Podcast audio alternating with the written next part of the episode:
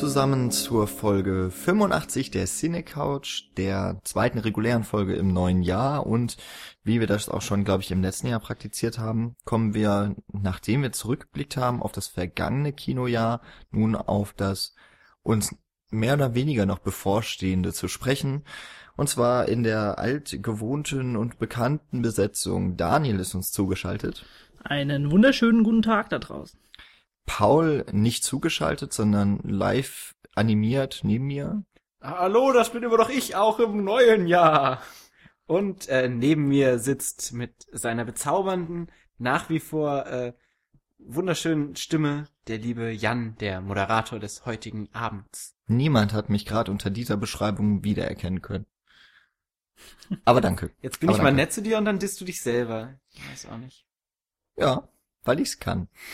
Er möchte dir einfach nicht recht geben. Das, das bleibt einfach auch im neuen Jahr so. Ja. Ich, ich wollte derweil mal sagen, mir, mir ist es hier eiskalt. Ich sitze hier im, im Schlafzimmer und hier ist ein gefühlt Minusgrade und ich habe tatsächlich mir eine Bettflasche gemacht, die ich mir auf den Boden gelegt habe, auf die ich meine Füße stelle. Also ich könnte ja auch Socken anziehen oder mir eine Decke überschmeißen, aber ich habe mir gedacht, warum einfach, wenn es auch kompliziert geht, ne?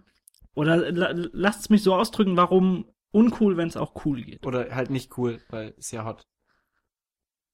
Also derJan hat sich auf jeden Die, Fall. die Witze werden auch im neuen Jahr nicht besser, aber das soll uns jetzt nicht daran hindern, äh, einen Blick auf das Jahr 2015 zu Paul und ich wärmen uns einfach mit unseren Körpern. genau, der Jan hat Ja, sich reibt euch ein bisschen nee, aneinander Die- oder so. Das hört man eventuell auf der Tonspur, aber wir sagen, das war, das war irgendwas anderes.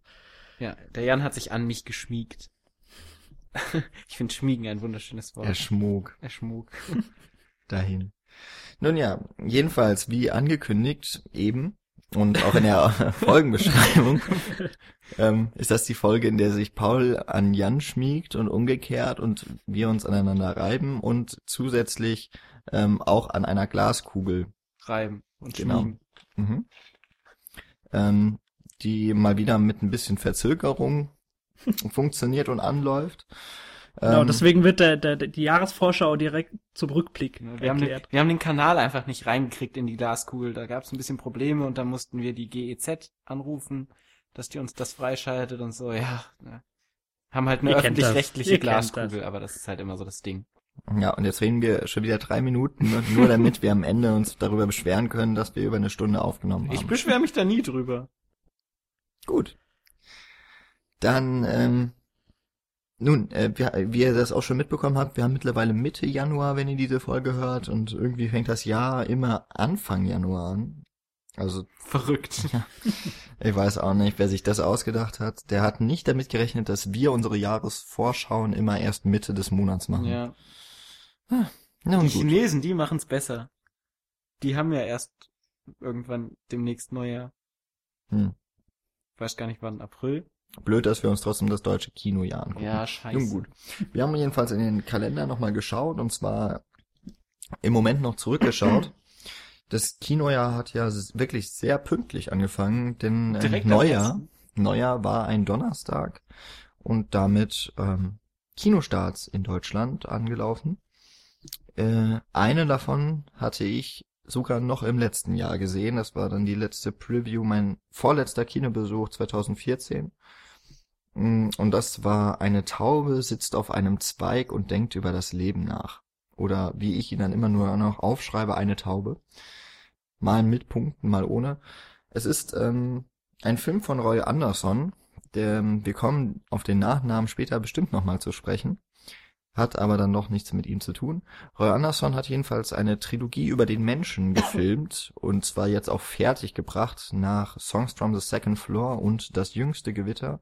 Nun also eine Taube sitzt auf einem Zweig und denkt über das Leben nach. äh, wahrscheinlich der längste Titel des Passt super rein in die. Reihe, das stimmt. Ja. Ähm, diese Filme sind auch nur so thematisch aneinander hängt. Also erzählen keine, fort, äh, keine fortgesetzte Geschichte. Mm, Und Paul könnte jetzt so total fasziniert auf meine Notizen zu diesem Film gucken. Die lauten nämlich einmalig, genial, fordernd, anstrengend, skurril, eigen. Fertig, Ich habe nächster gedacht, Film. du hast eine Taube gemalt, die auf einem Ast sitzt. Mhm. Das wäre auch schön. Äh, auf einem Zweig. Aber malen fängt Jan doch erst leid. an, wenn der Podcast schon läuft, Mensch. Stimmt. Genau, und wenn es mich langweilt. Ja. Ähm, nee, was, was kann ich über den Film sagen? Nicht so viel zur Handlung, weil der Film tatsächlich sehr wenig erzählt, ist etwas episodisch gehalten, hat aber im Grunde auch nur eine Geschichte, die so wirklich ähm, halbwegs ausformuliert wird. Äh, das sind zwei Verkäufer von Scherzartikeln, die relativ lustlos an die, die Sache herangehen und dementsprechend auch wenig Erfolg haben bei ihrer Verkaufstour. Also sie gehen mit ihren Scherzartikeln in einem Koffer durch die Stadt, stellen sich dort vor und führen dann diese Scherzartikel vor. Ähm, ja, sind dabei relativ erfolglos, haben anscheinend auch geldlich und also finanzielle Probleme. Ihnen wird die Hölle heiß gemacht. Das Ganze ist aber sehr entdramatisiert, entschleunigt. Teilweise ist es wirklich also nur noch absurd, was zu sehen ist. Aber dieser Film hat in all seiner Eigenartigkeit, aber auch Einzigartigkeit ähm, für mich auf jeden Fall schon mal dafür gesorgt, dass ich so ein, zwei Szenen habe, die wahrscheinlich noch am Ende des Jahres in meinem Gedächtnis eingebrannt sind und bleiben. Und das hat dann doch diesen sehr besonderen Kinobesuch auf jeden Fall auch äh, lohnend gestalten können. Gab es denn überhaupt eine Taube, die drin vorkommt? Ich bin mir jetzt nicht mehr ganz sicher, aber ich glaube, dass in der allerersten Szene, das ist so eine, eine Art Museum. Ich glaube, da sitzt eine ausgestopfte Taube auf einem Zweig, ja. Hm, na, immerhin. Genau. Ein Film mit äh, sehr vielen unbeweglichen und unbewegten Einstellungen. ähm, ja. Ja, dann passt das ja eigentlich zum nächsten Ja, Film. das ist wunderbar. Wir bleiben the thematisch in derselben Ecke und kommen zu Fury, Herz aus Stahl. Ein, ja, auch am 1.1. sogar gestarteter Kriegsfilm, Antikriegsfilm vielmehr von David Ayer. Den kennt man vor allem von, äh, von so, ja, von den neueren Filmen Sabotage oder äh, Sabotage. heißt er, ne? Ja, genau, Nicht, mit, mit hier Schwarzenegger. den Film sollte man übrigens nicht verwechseln mit Fury, Huf aus Eisen. Ja, ob er besser ist, weiß ich auch nicht, aber hm, mal gucken. Also äh, David Ayer kennt man unter anderem dann auch noch von End of Watch, der sehr, sehr viel Asche, glaube ich, eingespielt hat, aber dennoch sehr, sehr schlechte Kritiken bekommen hat, wenn ich das noch äh, so im Gedächtnis habe. Deswegen interessiert mich der Film auch generell nicht einfach wegen David Ayer, sondern weil eben nun mal Brad Pitt mal wieder die Hauptrolle spielt und das gucke ich mir äh, für gewöhnlich sehr, sehr gerne an. Ja, äh, Brad Pitt spielt im Grunde genommen den, den, wie nennt man das, Oberaufseher, Leutnant etc. eines, eines Panzers, Panzerkapitän vielleicht. Ich glaube, Kommandant ist das Wort. ja, oder Kommandant, äh, des namensgebenden äh, Panzers äh, Fury und hat ein, ich glaube, fünfköpfiges Team oder so und so in den letzten Zügen des, des Zweiten Weltkrieges ist es, glaube ich, äh, kriegen sie nochmal, also werden sie vor eine sehr, sehr fordernde Mission gestellt und sollen sich weit hinter die feindlichen Linien begeben und im Grunde genommen dem Zweiten Krieg, äh, Zweiten Weltkrieg ein jähes Ende setzen. Ähm, ja, inhaltlich und so weiter interessiert mich der Film wirklich nicht so. Aber äh, ich bin auf jeden Fall mal gespannt, was Brad Pitt in der Hauptrolle draus macht. Noch eine kurze Anekdote, die man vielleicht dazu erzählen kann. Von wem auch sonst als Shia La- LaBeouf, äh, der sich wieder bei den Dreharbeiten unbeliebt gemacht hat, weil er im Zuge seines Method Actings sich mehrere Wochen nicht gewaschen hat und sich so in die, in die Situation hineinversetzen wollte, wie damals die Menschen es im Zweiten Weltkrieg nun mal so, äh, ja, erlebt haben und, äh, das fanden seine Schauspielkollegen, die auf engstem Raum mit ihm natürlich arbeiten mussten, nicht so cool. Und ich glaube, das hat, wenn ich richtig das gelesen habe, sogar dazu geführt, dass er irgendwie in ein anderes äh, Bed and Breakfast Hotel oder so abgeschoben werden musste. Ey, du kannst mir erzählen, also was du sehr, willst. sehr kurios immer um Shia LaBeouf. Ich feier den Kerl ja schon ziemlich. Ja, er hat schon was. Das, da muss ich dir auch auf jeden Fall recht geben. Aber also er, er schafft es wirklich nicht, einmal eine Rolle durchzuziehen, ohne irgendwie eine Schlagzeile zu fabrizieren. Vielleicht ist es auch äh, gewollt, aber naja. Logan Lerman spielt ja auch mit, glaube ich, ne? Logan Lerman spielt auch mit, du hast recht, ja. Also mal schauen. Ich habe den Film, wie gesagt, noch nicht gesehen, auch wenn er jetzt schon äh, paar Tage draußen ist. Für Leute, die Antikriegsfilme gerne mal konsumieren, ist das bestimmt ein netter Jahreseinstieg. Hat für mich so ein bisschen gewirkt wie 300 mit Panzern. Oder, ah, ich, nee, ich glaube nicht. oder Also so eine, so eine World of Tanks Verfilmung. Ich bezweifle stark, dass sie da so, so ein Slow-Mo-Effekthascherei-Werk draus machen, sondern dass es eher so um die, um den Trupp geht und um die, um diese sechs Persönlichkeiten, die da auf engstem Raum miteinander auskommen müssen und auch, Ich gehe naja, im Grunde genommen in den Tod geschickt werden. ich gehe auch mal davon aus, dass so der Bauch eines Panzers deutlich weniger attraktiv, attraktiv ist als der von einem CGI gemachten Leonidas. das stimmt. Ja. Wie dem auch sei. Wir äh, steuern auf die Gegenwart zu, Fast. kommen in die zweite Januarwoche, also die nun zu Ende geht. Die süße Gier oder Il Capitale Umano von Paolo Virzi. Das hast du sehr schön ausgesprochen. Ja, ich bin äh, ha- halb nicht Italiener. Ja, das merkt man immer wieder. Ich könnte immer noch halb Italiener sein nach dieser Aussage von mir. Ähm, ich bleib dabei, das ist ein episodisch äh, erzählter Film. Allerdings, oder eher, also es fühlt sich, ich habe ihn so im Gedächtnis, als wäre er episodisch erzählt, aber ich glaube einfach nur, dass er eine Geschichte aus mehreren Blickwinkeln im Endeffekt dann doch ähm, zeigt. Und zwar geht es um zwei Familien und da sind die äh, die Tochter, glaube ich, ist aus einem eher wohlhabenden Haushalt und der Junge aus so Arbeitergegend, ähm, Milieu. Und die beiden sind zusammen und dementsprechend kommen auch die beiden Familien zusammen. Das, was aber so das einschneidende Erlebnis ist, dass äh, in einer Nacht, ich glaube, der, es ist der Abend vor Heiligabend, da wird ein Fahrradfahrer von äh, einem Auto ähm, ja, mal eben von der Straße geräumt. Und ich bin mir nicht mehr ganz sicher, wie jetzt dieser Unfall für den Fahrradfahrer ausgeht, ob er auch dran stirbt oder nicht. Jedenfalls wird daraufhin natürlich von der Polizei dieser Vorfall ermittelt. Und auch der Film geht immer mehr der Frage nach, wer für diesen Unfall zuständig, äh, zu, zuständig, ähm, schuldig ist, Verantwortlich. verantwortlich ist. Und so viel kann ich auf jeden Fall noch sagen. Es ist einer aus diesen beiden Familien. Aber so ganz einfach macht es der Film einem nicht auch. Also er, er lässt es ziemlich lange offen ähm, und ist dadurch auch etwas spannend, obwohl es eigentlich mehr eine Tragikomödie ist, die ziemlich entlarvend den Blick auf beide Welten, also dieses äh, auf je, einmal auf die eben diese Familie, die sowieso schon wohlhabend ist, aber ähm, finanziell sich auch etwas verzockt und dann auch diese Arbeiterfamilie, ähm, wo vor allem der Vater nach höherem strebt und damit auch ganz schön sich und seine Familie in die Scheiße reitet. Und äh, ja, ich fand den Film ziemlich gut. Ich habe den letztes Jahr auf, ich weiß gar nicht mehr, auf welchem Filmfest gesehen. Entweder war es in Berlin oder in München. Ich bin mir nicht mehr ganz sicher. Mm, Und da war auf jeden Fall super. Und äh, eine der Hauptrollen spielt Valeria Bruni Tedeschi.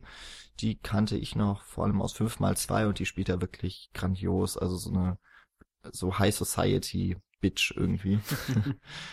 die ähm, das richtig gut verkörpern kann. So Hass erfüllt, aber gleich, also und auch hassens- und liebenswert irgendwie auf ihre Art und Weise. Echt toll gemacht. Die süße Gier. Gut, komm ich wieder, ne? Paul, warum bist du eigentlich hier? Also so- du bist so der, Ja, aha, interessant. Meine Zeit kommt Und- noch, meine Zeit kommt noch. Glaube mir, glaube mir. Ich sage euch, meine Zeit wird kommen.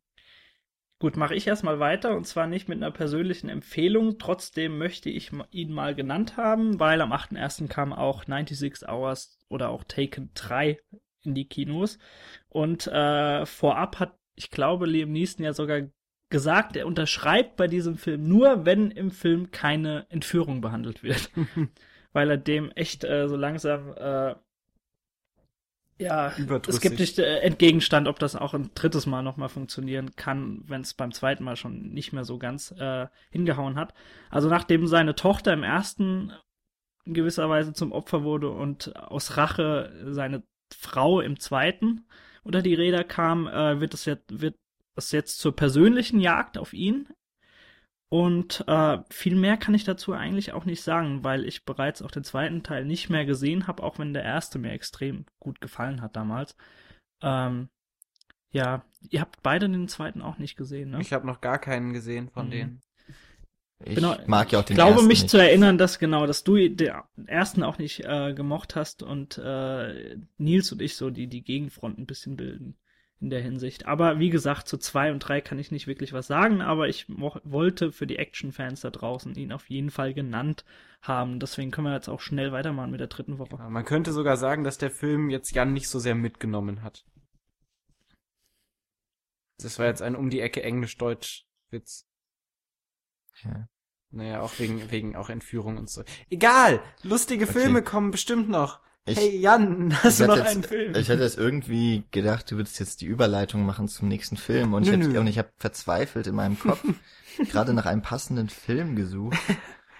okay. Ja, Taken wäre jetzt der richtige Film zu mitnehmen gewesen, aber äh, das war quasi so eine Endüberleitung. also, also, nee. Nee. Sorry, Paul. Ach, den Witz wollte ich halt einfach nochmal mitnehmen. Also, ihr merkt, Paul ist noch nicht so richtig ausgelastet. Dazu kommen wir zum Glück wirklich noch. Ja. Und dann hören hoffentlich auch diese Witze auf. ähm, ich komme jetzt zu einem Film, ähm, über den ich dann doch am bisher wenigsten weiß, aber es passt bisher noch ganz gut. Also so diese ersten vier Filme, die ich vorstellen werde, ähm, haben passen irgendwie alle ganz gut zueinander. Ähm, jetzt komme ich nämlich wieder mal zu einer Trilogie, die in Arbeit allerdings noch ist. Diesmal geht es um Top Girl oder La Déformation Professionnelle. Ähm, schon mal ein sehr seltsamer Titel, wie ich finde, weil man gleich drei Sprachen darin unterbringt, aber es ist ein deutscher Film von Tatjana Turanski, ähm, die mir bisher auch noch eher unbekannt war. Es ist der zweite Teil ihrer Frauen- und Arbeit-Trilogie, so nennt sie das. Der, ich bin mir auch dort jetzt nicht ganz sicher, aber auf jeden Fall schon letztes Jahr auf Festivals umjubelt war. Da habe ich es mir nicht aufgeschrieben, leider. Wo? Hm. Jedenfalls spielen dort Julia Hummer und R.P. Karl. R.P. Karl selber auch Regisseur. Ähm, ich glaube, Bad Ways war so sein letzter Film, der auch für Furore gesorgt hat. Also auch einer, der mit seinen Filmen kein Blatt vor dem Mund nimmt. Ähm, die beiden spielen die Hauptrolle. Julia Hummer spielt dort eine Endzwanzigerin, eine alleinerziehende Mutter, die sehr erfolglos versucht, sich als Schauspielerin durchzuschlagen. Weil das nicht so richtig funktioniert, ähm, verdient sie das Geld, das sie nun mal auch braucht und benötigt, dadurch, dass sie eine, dass sie bei einem Escort-Service arbeitet. Und äh, alles, was danach in diesen ganzen Inhaltsbeschreibungen kommt, verwirrt mich nur, deswegen erwähne ich es erst gar nicht. ähm, was ich auf jeden Fall mitbekommen habe, ist, dass dieser Film und auch die Regisseurin sehr feministisch äh, hantiert. Das hätte man bei dem Titel fast gar nicht erwarten können, beziehungsweise bei der Frauen- und Arbeit-Trilogie. Ja, aber ähm, wenn es ja auch irgendwie dann doch immer wieder um Sex geht Mhm. und die ähm, ja das Verkaufen des Körpers, um zu, irgendwie dann in der Gesellschaft weiterhin zu äh, Bestand zu haben und auch die Familie durchzubringen, weiß ich ja nicht, wie femin wie feministisch das immer angenommen wird. Jedenfalls wurde der Film in den vielen, vielen, vielen Rezensionen und Kritiken, die so überall mal wieder mit Zitaten ähm, aufgezeichnet sind. Wo, wie habe ich angefangen? Er wird auf jeden Fall immer sehr gelobt. Und auch vor allem für seine Herangehensweise auch an die Sexualität und Körper. Und das, das klingt auch immer total klug, was so die Leute von der Zeit schreiben zum Beispiel. ähm, ja, für mich ein Film, der interessant klingt und heute, wenn diese Folge erscheint, auch im Kino startet und mal schauen, ob der hier irgendwo in der Nähe läuft. Ach ja, stimmt, wir sind ja jetzt in der Gegenwart. Ja. Quasi. Ähm, cool, dann kommt jetzt meine Zeit. Die Zeit ist gekommen. Ähm, ich habe mich bisher dezent zurückgehalten, um dem Film, der jetzt kommt, äh, den entsprechenden Impact zu geben. Ähm, und zwar wissen wir, dass aus Skandinavien auch sehr viele Thriller zu uns rüberkommen und gerade die Skandinavier dafür bekannt sind, dass die sehr düstere Geschichten machen. Ähm, eine davon ist Dr. Proctos Pupspulver. Das hast du echt versaut. Ja, ich hab's pups. Ich war so aufgeregt, verdammt. Okay, das können wir schneiden. Psst, Äh, Dr. Proctos Pupspulver. Oh, wie schön ich diesen Titel beim ersten Mal genannt habe, Jan. Ist das nicht toll? Ich schneid nicht. Shit. Äh, auf jeden Fall ähm, besticht dieser Film natürlich allein schon durch seinen Titel, der eine wunderschöne Alliteration enthält mit Proctus Pupspulver. Ähm, und ich möchte diesen Film einfach mal auf euch wirken lassen, indem ich euch kurz die Inhaltszusammenfassung vorlese. Äh, Dr. Proctor ist ein in Oslo lebender Erfinder. Die einen finden ihn genial, die anderen völlig verrückt. Denn Dr. Proctor hat einen Saft gebraut, der den Schluckenden von innen leuchten lässt. Doch besonders stolz ist er auf seine neueste Erfindung, ein Pupspulver, das so stark ist, dass man es sogar als Raketenantrieb verwenden könnte. Seine Freunde Liese und ihr kleiner frecher Nachbar Bulle sind begeistert. Doch sie sind nicht die einzigen, die sich für das explosive Pulver interessieren. Punkt, Punkt, Punkt. Also das Einzige, was an diesem Film wirklich verwunderlich ist, ist, dass das Buch von Jo Nesbø stammt. Das ist Tatsächlich? nämlich tatsächlich ein sehr Nein, begnadeter nicht und anerkannter Thriller-Autor, Ja, der ja. zum Nicht Beispiel für Headhunter ja leicht geschockt. vor zwei Jahren das äh, die Vorlage geschrieben hat. Übrigens auch jemand, der von dem ich schon Bücher gelesen habe und ich muss sagen, sie sind gar nicht so schlecht. Ja, äh, also ich stelle mir zwei Fragen. Die erste, wie macht der Darmtrakt das mit, wenn du tatsächlich damit fliegen sollst? Und äh, die zweite, warum vertrauen Menschen so einem windigen Erfinder? Das sind lebensverändernde Fragen, Paul. Ja. Ich, ver- ich, Ich glaube, die verkneife sollten mir das wir in einer, in einer externen Folge behandeln, Ja. die äh, du für dich selbst aufnimmst und die niemals das Licht der Öffentlichkeit äh, erblicken. Naja, wir haben jetzt mit Zwischenfolgen angefangen. Vielleicht kann ich eine Dr. Proctors Pupspulver Zwischenfolge Ich glaube, so explosiv wie das ist, kannst du das nirgends dazwischen packen. Ja, wahrscheinlich. Ähm, Da hält sich nichts. ja, wird, wird super.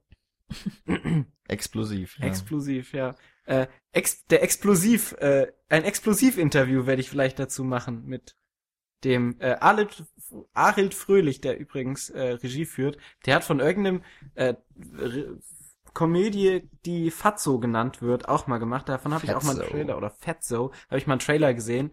Ähm, die sah auch sehr strange aus. Das war so genau das Gegenteil, was man so von feministischen Filmen erwarten Ich glaube, ich kenne das Titelbild davon. Ja, ja. Also ich weiß, dass es, also, naja, gut. äh, Dr. Proctors Pupspulver. Ein Spaß für die ganze Familie. Sag ich, glaube ich, in jedem Vorschau-Podcast. Ja. Also nach ähm, Pauls unheimlich fundierter Analyse, Aber immerhin war es eine gute Films. Überleitung. Ja. ja, ähm, das, das sollte man vielleicht noch sagen, diese Inhaltsangabe war natürlich, stammt natürlich nicht von Paul selbst, sondern von celluloid.de, beziehungsweise woher auch immer die, die Wahrscheinlich übernommen haben. Pressetext oder so. Ich komme jetzt zu einem Film, den ich, äh, ich glaube auch der letzte dann, nein, der, der vorletzte, den ich, den ich noch vorstellen werde in dieser Folge, den ich schon gesehen habe. Das ist nämlich jetzt diesmal Familienfieber. Ein Film von Nico Sommer und deswegen habe ich ihn schon gesehen, weil er auf dem Festival hier in Mainz lief, ähm, beim Films. Ähm, bekannter vielleicht noch durch seinen, ähm, er hat auf dem Max-Ophüls-Preis im letzten Jahr ähm, ich weiß nicht welchen von den Preisen gewonnen, aber er hat dort einen Preis auf jeden Fall noch gewonnen. Ähm, von Nico Sommer, das habe ich glaube ich schon gesagt, ist ein Film, der zum John Mumblecore gehört. Darüber habe ich ja vor kurzem so eine mehr als Einleitung und zum Vertiefen anregenden Text auf unserer Seite gepostet. Und da kommt auch unter anderem dieser Film vor, der nun also am 15. Januar Kinostart hat. Ähm, in dem Fall passt es wieder ganz gut zu Die süße Gier, denn auch hier handelt es sich um zwei Familien und auch hier ist die eine eher etwas besser gestellt gesellschaftlich und finanziell, die andere ist eher so eine, ja, was der Mann arbeitet, glaube ich, als äh, Plakataufhänger, so für diese Ströer und sowas. Also die Plakataußenwerbung machen. Äh, der wird gespielt von Peter Trabner, das ist so der äh, heimliche Star dieser Bewegung, Bewegung des German Mumblecores, ähm, das sich dadurch auszeichnet, dass fast alles oder sehr viel aus der aus, im Film improvisiert ist, was nicht nur von den Sch- Schauspielern, sondern eben auch zum Beispiel für den, für den Kameramann dann eine besondere Herausforderung darstellt. Der Film ist ähm, anders als bei den anderen Mumblecore-Filmen, die ich so kenne, noch interessant, weil er versucht und es mal mehr, mal weniger gut funktioniert, dass er Film auch im Film nochmal rekurrieren lässt, also Meta. ein wenig Meta reinbringt. Dort werden nämlich Interviews dann durchgeführt, denn in, wenn sich diese beiden Familien treffen, stoßen sie nicht nur aufeinander, weil sie so aus unterschiedlichen Situationen und äh, Lebensverhältnissen kommen, sondern weil sie auch verschiedene Verhältnisse untereinander haben. Und ja, das nochmal so die Liebe in allen ihren Phasen irgendwie darstellt. In ihrer Krise, in ihrem Aufkeimen bei den beiden Kindern der, also der jeweiligen Familien und eben auch im möglichen Ende. Wie ich finde, ein äh, sehr unterhaltsamer Film. Vor allem eben, der dadurch lebt, dass er, also, dass er durch die Improvisation der Schauspieler sehr viel lebt, aber auch sehr schön gefilmt ist, muss ich wirklich sagen. Also auch un oder außergewöhnlich schöne Bilder findet für einen Film dieser Art. Mhm, mhm, mhm. Impro ist ja immer schön. Interessant. Genau. Aber Leute, Leute, jetzt wird es super, denn jetzt kommen wir meiner Meinung nach zu einem der besten oder einem Film mit dem besten Trailer seit Menschengedenken, würde ich fast sagen. Oder sagen wir lieber die letzten ein, zwei Monate vielleicht. Und Solange zwar Paul denken kann. Baymax, riesiges Robo-Wabohu. Da freue ich mich wirklich riesig drauf. Also der nächste äh, Disney Marvel, die nächste Disney Marvel Verfilmung. Oder auf also Englisch Big Hero 6 im Original. Genau. Äh, ich glaube, es geht auch sogar irgendwie um mehrere Freunde, die sich zu diesem Tech-Team Big Hero 6 oder so zusammenschließen. Ich glaube, so im Gru- Grundkern stimmt das. Ähm, für uns allein ist schon mal interessant, beziehungsweise für mich, äh, da Don Hall der eine Regisseur ist, der äh, ebenfalls Autor von Tarzan ist und Paul für dich, äh, Ja. Chris Williams, der zweite Ja, ja, äh, auf dem Regiestuhl ist. König der, der Löwen. Das, das auch, tatsächlich? Ich glaube schon, weiß ich nicht. Also ich habe mir jetzt vor allem äh, aufgeschrieben, dass er Autor von Mulan war. Ach so, das kann sein. Dann habe ich das durcheinander ist. gebracht. Ja, du hast recht. Und äh, ja, das Ganze spielt in einer fiktiven Stadt, die nicht San Francisco heißt und auch nicht Tokio, sondern den grandiosen Namen hat äh, San Francisco, was allein schon super ist. Und im Mittelpunkt steht, glaube der der was ist das? Ein Healthcare-Roboter, würde ich ihn jetzt mal nennen. Also so so für alle Lebenslagen ein Roboter, der dir eben hilft. Äh, und der heißt Baymax. Der sieht aus wie so ein überdimensionales Michelin-Menschen, nur noch viel rundlicher und ist deswegen auch total tollpatschig, weil er im Grunde genommen, wenn er, ihr müsst euch das vorstellen, wenn er durch irgendeine Wohnung läuft, dann er schmeißt halt eher erstmal alles runter, bevor er dir überhaupt was he helfen kann. Und die Trailer, die teilweise dazu rausgekommen sind, die sind einfach so der Hammer. Also den, die müsst ihr euch mal anschauen. Äh, da gibt's, also ich finde keine Worte dafür. Also der ist wirklich sehr, sehr lustig. Äh, der, der, der Official Trailer, der erste, der da rausgekommen ist. Schaut's euch mal an, das wird äh, ein ganz, ganz super Animationsfilm, glaube so für den Einstieg des Jahres. Weil Paul, da sag kommt erstmal dein- nicht so viel. Paul, sag mal dein catchy Phrase. Hast du einen catchy Äh, Phrase? Ein, ein Film für die ganze Familie. Genau, das glaube ich nämlich auch. Das- ich habe den Trailer definitiv. tatsächlich noch nicht gesehen. Ähm, Das musst du unbedingt mal nachholen. Oder ich schicke ihn dir später mal. Okay. Also. Ich Richtig, liebe die Szene, in der, toll. also was man halt wissen muss, Baymax, dieser Roboter, sieht halt aus wie so ein Luftballon oder so ein Marshmallow-Mann eigentlich. Ja, ne? habe ich ja gesagt. Ja, und es gibt diese wunderbare Szene, wo er Löcher in sich hat und da Luft Mhm. rausgeht. Und die ist herrlich, dann, wie er damit dann ver umgeht. verschließt er quasi jedes Loch nacheinander und dieser Ton von der Luft, die entweicht, der wird immer heller, weil der, das Loch immer kleiner wird oder, oder, ja, genau. Ist einfach super. Also wirklich, tatsächlich mal wieder was für die ganze Familie und äh, da dürft, da darf sich Jung und Alt drauf freuen. bin ja es so. gespannt. Vor allen Dingen, weil mich der letzte Disney-Film ja doch nicht so enttäuscht hat, wie ich es vorher gedacht hatte mit Frozen. Mhm. Ähm, war doch der letzte vorher. ja, ne? ja, der letzte Animationsfilm. Genau, der letzte Animations-Disney-Film. Genau. Bin ich gespannt drauf. Freue ich mich auf jeden Fall. Ähm, so. Und wenn mir jetzt jemand vorwerfen möchte, ich habe kein Konzept, wie es zum Beispiel sich der Jan überlegt hat, dann ist das nämlich falsch. Ich bringe nämlich auch einen wunderschönen roten Faden in die Filme, die ich vorstelle. Ähm, und zwar ist ähm, der Regisseur des nächsten Filmes Morten Tyldum und der hat unter anderem vor einigen Jahren den Film ähm, Moment, jetzt habe ich mir, habe ich das weggemacht, was ich verdammt. Moment, ich hab's gleich, ich hab's gleich. Ah, so, der hat unter anderem vor drei Jahren den Film Jo Nesbos Headhunters verfilmt, tatsächlich. Ja, und hätte Paul schon vorher gewusst, dass Jonesbo der Autor ist von Headhunter, dann wäre das tatsächlich ein Konzept gewesen, mit dem du die Filme ausgesucht hättest. Ich verstehe deinen Punkt jetzt nicht, weil ich wusste das ja vorher alles. Ähm, auf jeden Fall ist ähm, der Film, über den wir jetzt sprechen, The Imitations Game. Ach so, haben wir übrigens gesagt, dass wir jetzt schon in der Zukunft sind, dass wir jetzt im Ja. 22. Ja, cool. Ähm, und zwar geht es um The Imitation Game, um den ja mehr oder weniger bekannten englischen, also britischen Wissenschaftler Alan Turing, der mir vor allen Dingen in meinem Philosophiestudium immer und immer wieder ähm, über den Weg gelaufen ist, der mit seiner Turing-Maschine ein, ähm, ja, mehr oder weniger auch ein Konzept entwickelt hat, was in der Philosophie immer gerne ähm, gerade für Kognitionswissenschaften und so herangezogen wird.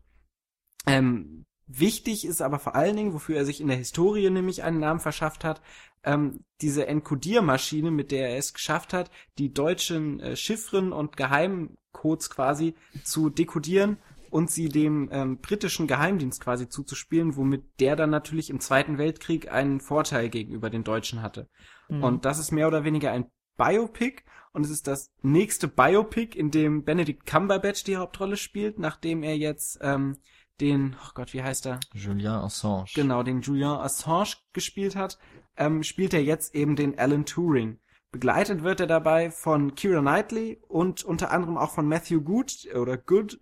Den kennt man unter anderem aus äh, Stoker. Da hat er eine ziemlich beeindruckende Leistung abgeliefert und äh, der ist jetzt auch mit von der Partie. Genau, soweit ich das verstanden habe, geht es bei ähm, The Imitation Game unter anderem eben um dieses große Ding während dem Zweiten Weltkrieg, wo er die ähm, Codes dekodiert hat, aber auch um so eine persönliche Geschichte, denn Alan Turing war schwul und hat damit auch in einer Zeit gelebt, in der das vielleicht noch nicht so äh, anerkannt war und darum soll es Du meinst wie heute? zentral gehen. Genau.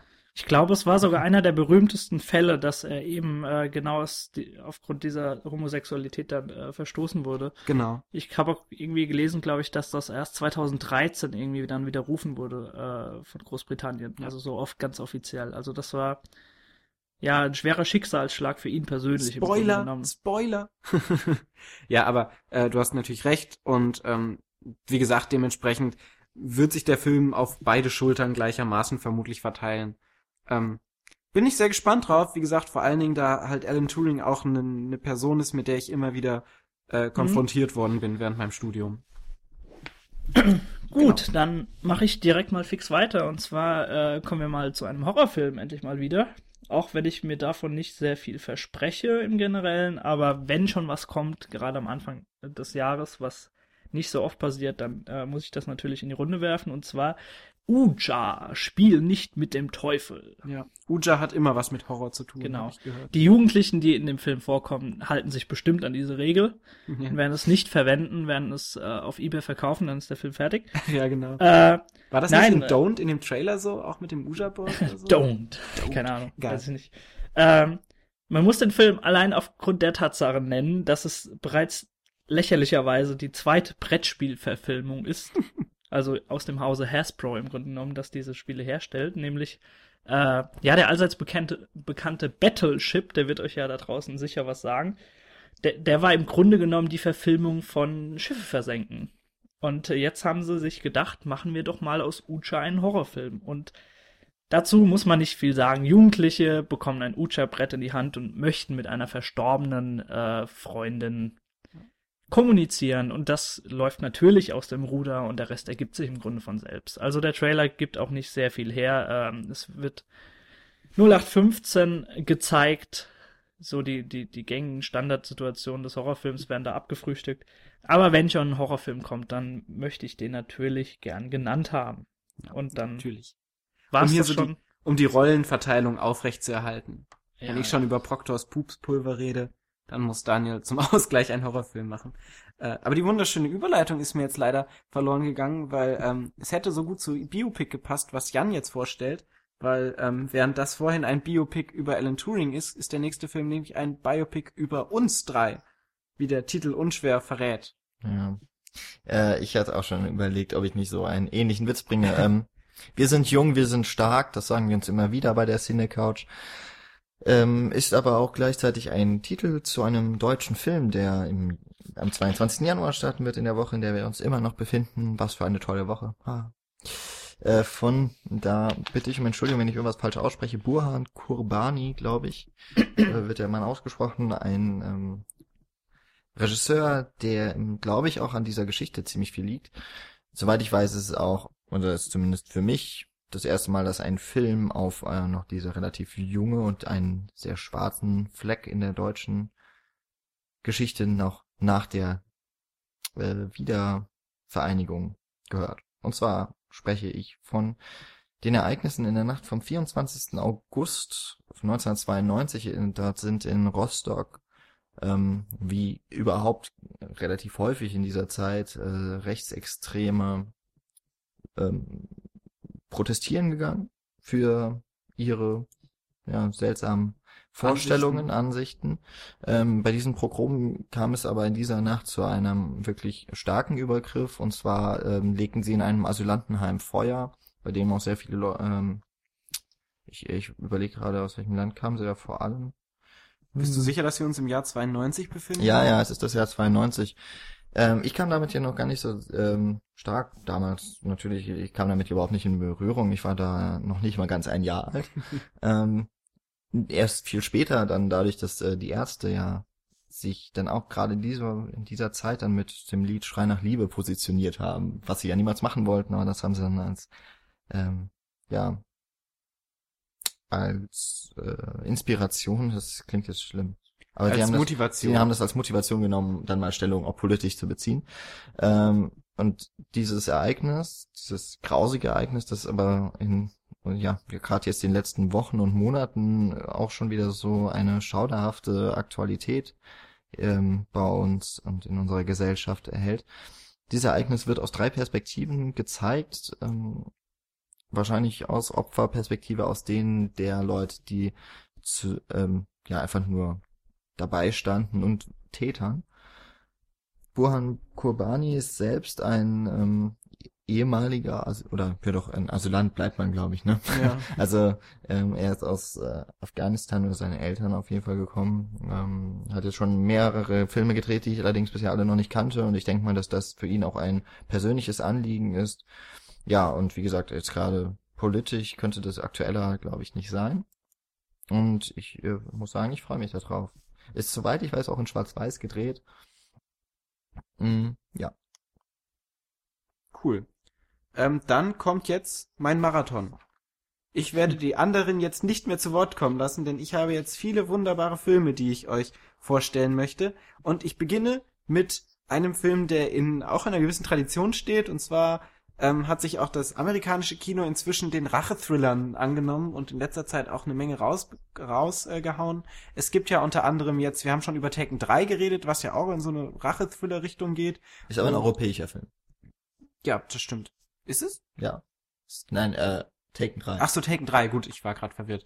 Ähm, genau, oder äh, The Equalizer, der kam letztes Jahr, Ende letztes Jahr, glaube ich, raus, mit Denzel Washington, wo es auch um einen äh, eigentlich schon zur Ruhe gesetzten Cop geht, der dann irgendwie doch nochmal aufsteht und, und ordentlich mit der Waffe rumhaut. Und äh, genau das gleiche macht jetzt Keanu Reeves in John Wick. Und ähm, ja, ist quasi auch wieder ein ehemaliger ähm, Kopfgeldjäger oder wie man, ähm, was heißt denn Hitman auf Deutsch? Ein, Ein, Sag äh, halt einfach Profikiller oder so. ein, Ja. ja. ein Profikiller, der eigentlich schon äh, zu alt für den Scheiß ist und dann plötzlich doch noch mal auf die ähm, auf die Bildfläche gerufen wird als äh, Push Games to Shove oder wie man das so schön sagt, wenn es hart auf hart kommt. Ähm, auf jeden Fall ist es dann so, dass im Film Keanu Reeves mit seiner unverwechselbaren Mimik äh, Waffen umher schleudernd durch die Unterwelt marschiert und alles umhaut, was nicht nied- und nagelfest ist. Zumeist zumindest äh, macht der Trailer so den Eindruck. Ist ganz interessant, weil der Director von ähm, John Wick nämlich ähm, für die Stunt-Koordination vieler Filme zuständig war, unter anderem eben auch für Matrix, wo dann äh, ja Keanu Reeves quasi seinen Auftritt schlechthin hatte als Neo. Ähm, genau, mehr lässt sich über den Film, glaube ich, nicht sagen. Könnt jetzt noch über die elaborierte Story reden, aber ich finde, die sollte jeder selber erleben. Dann geht es weiter von äh, elaborierter Story zu elaborierter Story, denn jetzt kommen wir zu dem Highlight, was ich dieses Jahr auf das ich mich am meisten freue. Und äh, ich glaube, wenn ich äh, das noch richtig in Erinnerung hatte, stimmt mir Michi da vollkommen zu.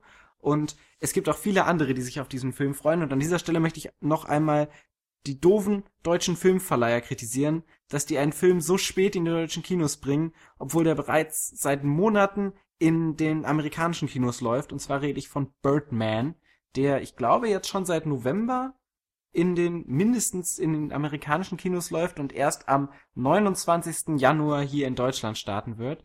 Und ähm, Birdman ist dabei ein extrem interessanter Film, denn der Film ist ähm, quasi so, wie wir es bei äh, Lady in the Lake, ein ganz alter Film, der in einer Kameraeinstellung gedreht wird, die ganze Zeit aus Point, äh, aus der ähm, Point of View Perspektive. Diesmal ist es nicht aus der Point of View Perspektive, aber dieser ganze Film sieht so aus, als ob er ohne Schnitt gedreht worden wäre. Diese ganzen knapp 120 Minuten und das klingt schon extrem spannend, rein visuell, wie das gemacht wird.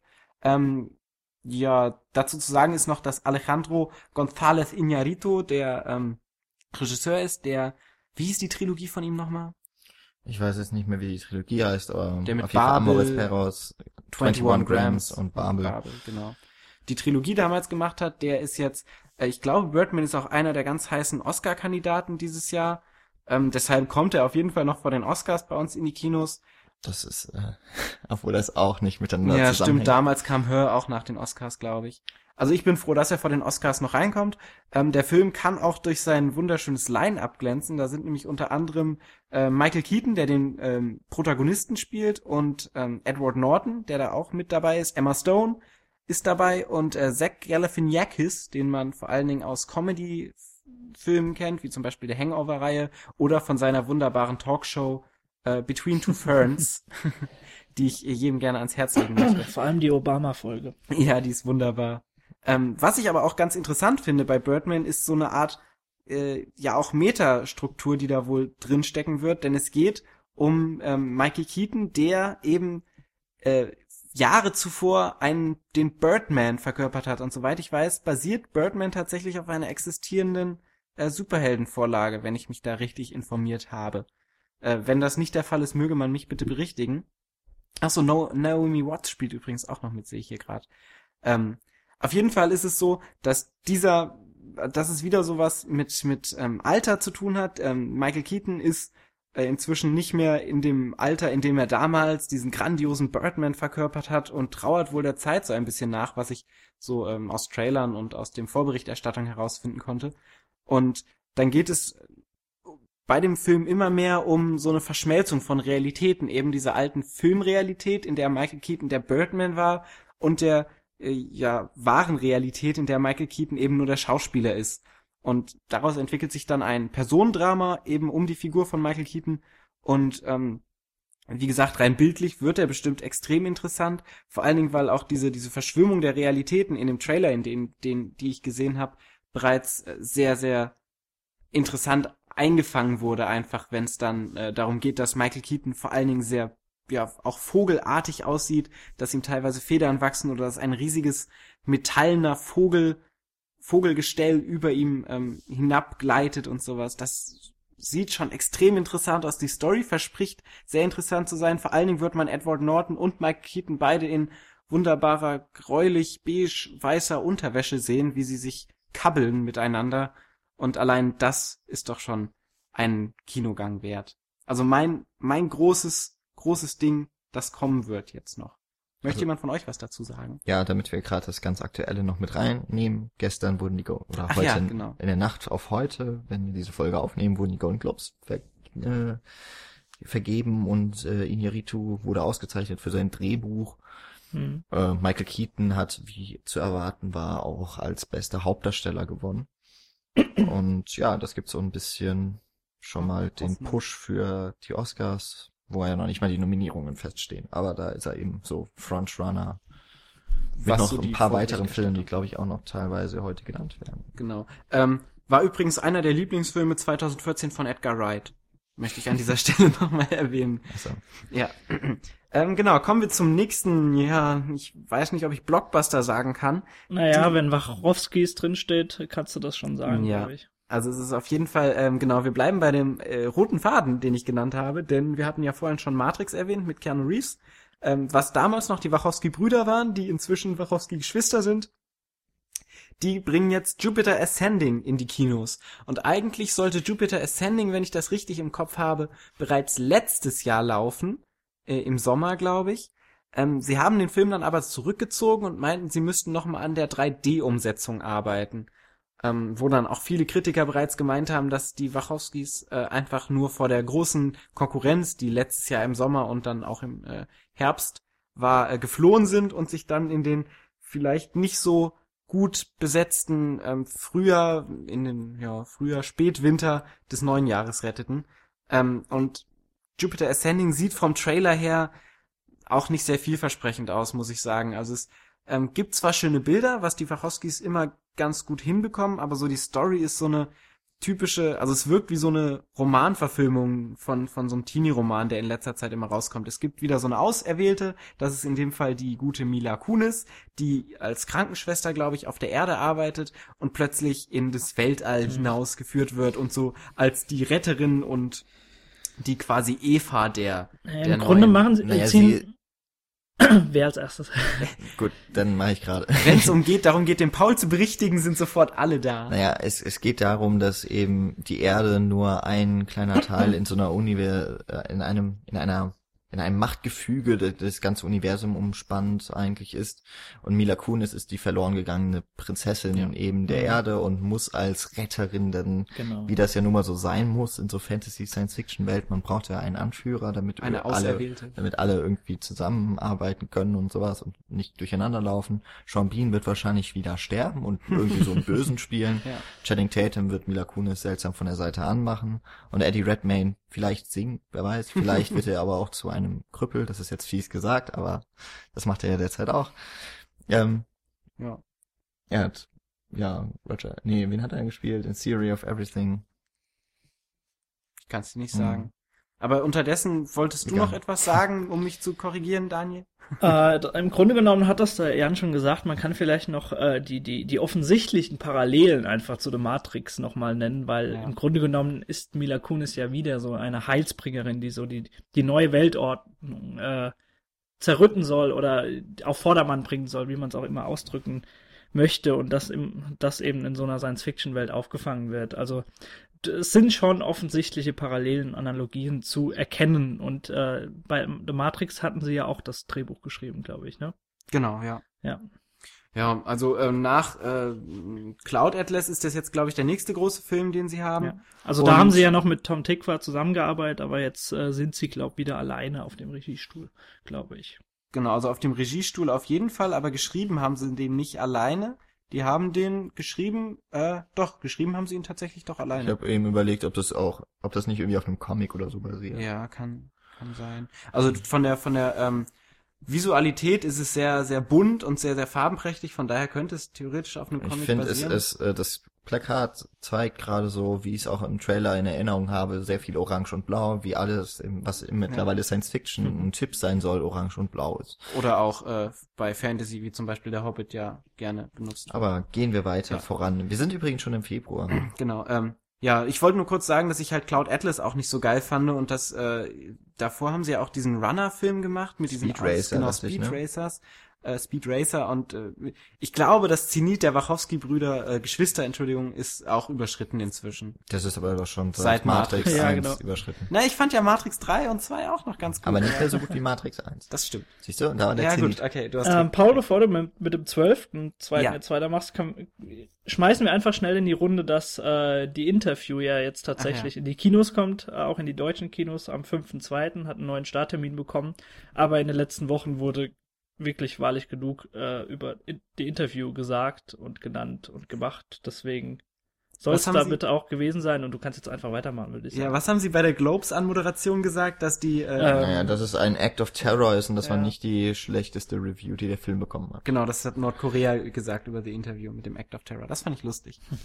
ähm, genau, geht's weiter mit äh, wahrscheinlich Filmen, die zwar auch äh, Humor haben, aber die wahrscheinlich anspruchsvoller sind. Und zwar ist die Rede von dem zweiten Anderson, den wir jetzt in unserer Liste haben, und zwar dem Paul Thomas Anderson, der einen wunderschönen Vornamen hat. Also äh, Thomas natürlich.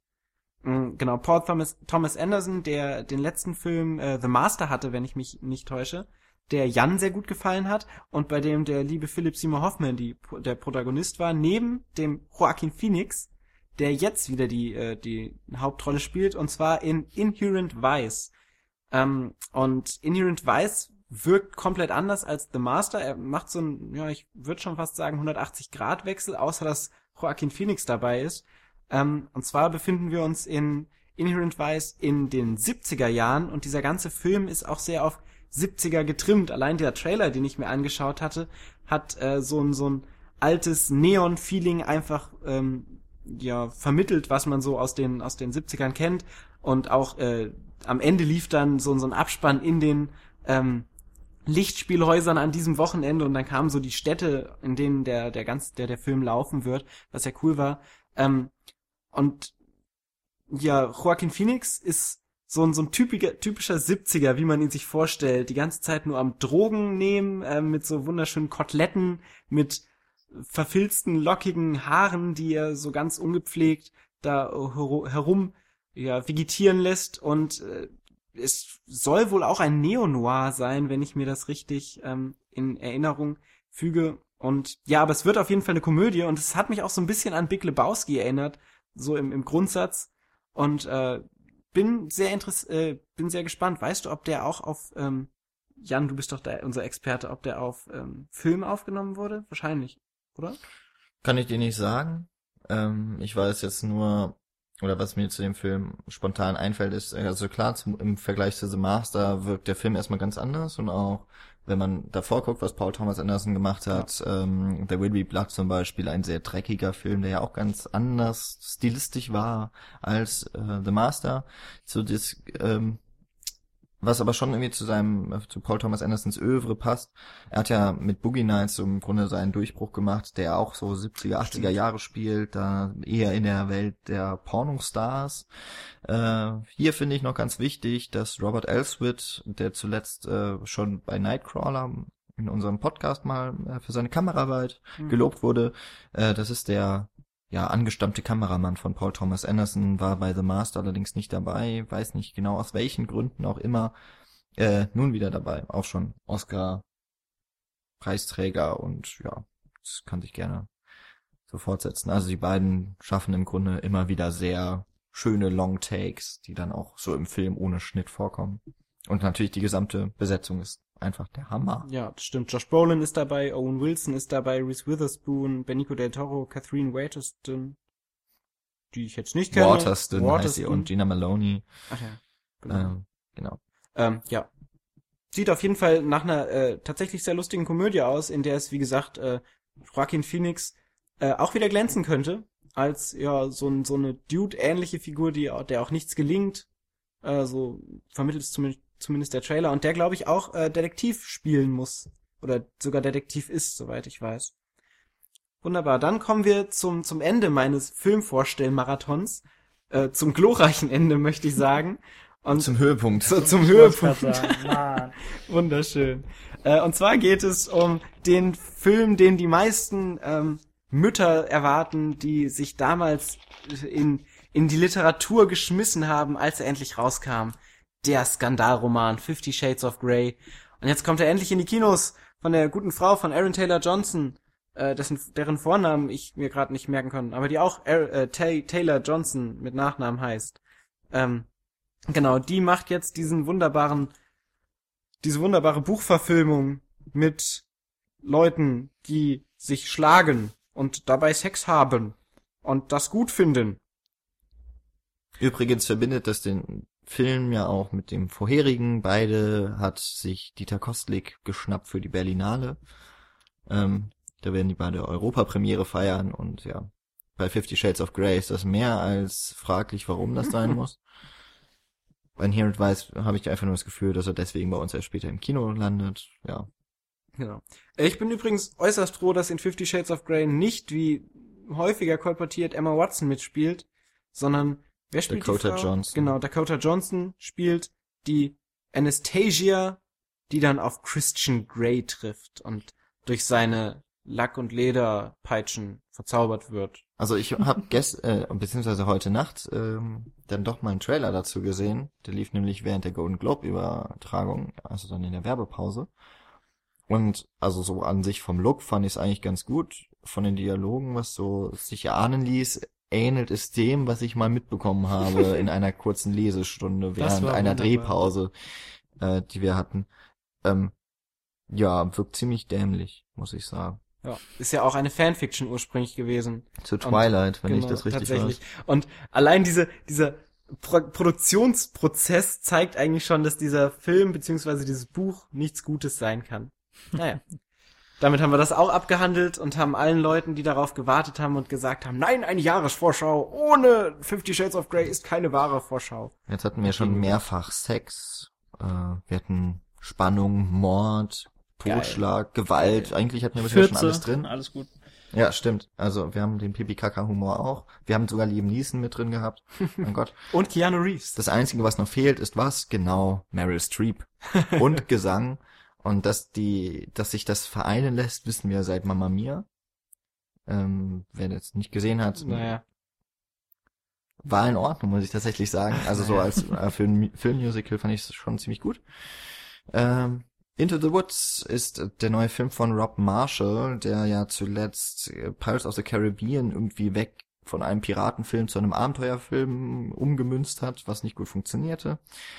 Äh, Moulin Rouge ist, glaube ich, so ein sehr opulenter Film von ihm, der dann auch Into the Woods schon relativ nahe kommt, da ist ja auch viel mit so Revue, Musik, Bühnen, Optik zu tun hat. Into the Woods spielt allerdings, wie der Titel es verraten oder schon er, ähm, Erahnen lässt, im Wald. Ähm, Into the Woods ist ein Musical von Stephen Sondheim, der hat uns auch zum Beispiel Sweeney Todd gebracht, der ja vor einigen Jahren von Tim Burton verfilmt wurde. Ähm, wenn man noch die Töne von Sweeney Todd so im Kopf hat, dann wird man es nicht schwer haben, sich mit Into the Woods schon mal so warm zu grooven, denn so die orchestralen Töne sind relativ ähnlich. Die Texte sind um einige schlechter, muss ich sagen. Ich habe mir jetzt ja auch den Soundtrack noch gekauft, weil er mir schon irgendwie gefällt. Also die Lieder. Aber mir fällt doch immer mehr auf, dass die Texte ziemlich dumm sind. Also da kommen wir auch so ein bisschen bei Fifty Shades of Grey mit, glaube ich. Ähm, Da sollte man mal ein Musical draus machen. Das wäre bestimmt ja, ich super. weiß nicht. Into the Woods ist jedenfalls ein Musical, das sich auf Märchenfiguren stürzt und damit perfekt in das Disney-Programm passt.